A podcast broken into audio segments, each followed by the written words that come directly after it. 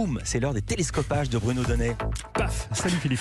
Bonjour Bruno, tous les jours vous observez ici les curiosités médiatiques et ce matin, vous avez choisi de pointer votre télescope sur une décision de justice favorable à François. Oui, ça s'est passé vendredi dernier. Philippe, le tribunal administratif de Paris a décidé de rendre son statut de média numérique au site de France ce soir. Alors, si je vous dis rendre, c'est parce que la commission paritaire de publication et agence de presse, la CPPAP, avait ordonné le 5 décembre dernier de supprimer son agrément à France ce soir. Un coup dur pour le titre, car l'agrément, c'est le précieux sésame qui permet à François de percevoir des aides publiques, de bénéficier d'avantages fiscaux, de profiter d'un abattement sur ses cotisations sociales, d'un taux de TVA réduit ou encore d'une exonération de la taxe professionnelle. Alors que s'est-il passé Bruno pour que la justice décide aussi rapidement de rendre à François son agrément Eh bien c'est en effet la question qui s'impose Philippe et la réponse est claire, hein. c'est une simple petite question de procédure. François avait fait appel de la euh, décision et parce que la présidente de la commission paritaire s'est exprimée publiquement sur le dossier,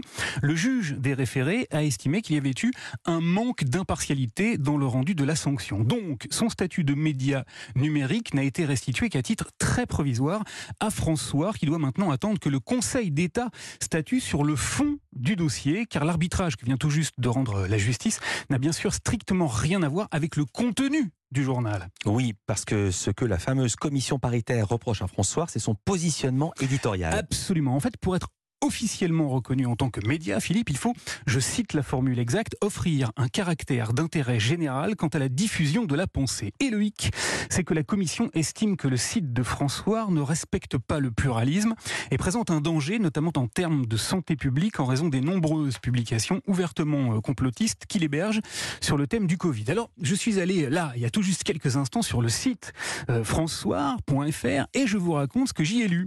D'abord, un article consacré au SIBO, un trouble de l'intestin grêle dont François se demande, tiens, tiens, s'il ne serait pas lié au vaccin contre le Covid. Ensuite, une enquête sur l'usage des technologies anti-Covid qui seraient utilisées, soupçonne-t-on, pour surveiller la population, ou encore un papier qui prétend que, je cite François, les cas de myocardite après la troisième dose de vaccin auraient été multipliés par 800.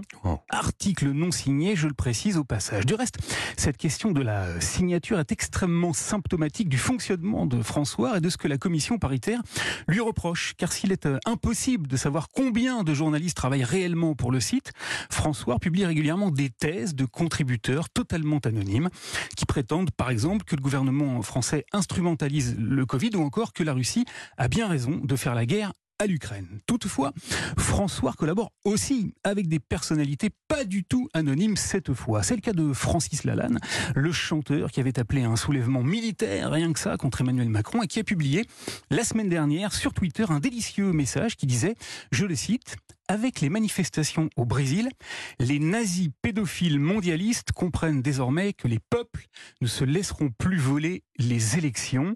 Alors vous savez Philippe que l'agrément délivré aux médias par la commission paritaire est aussi le sésame qui permet d'obtenir la précieuse carte de presse. Donc si Francis Lalanne se dépêche, avant que son agrément ne soit une nouvelle fois retiré à François, il peut peut-être, et s'il est très audacieux, demander qu'on lui accorde une carte de journaliste professionnel.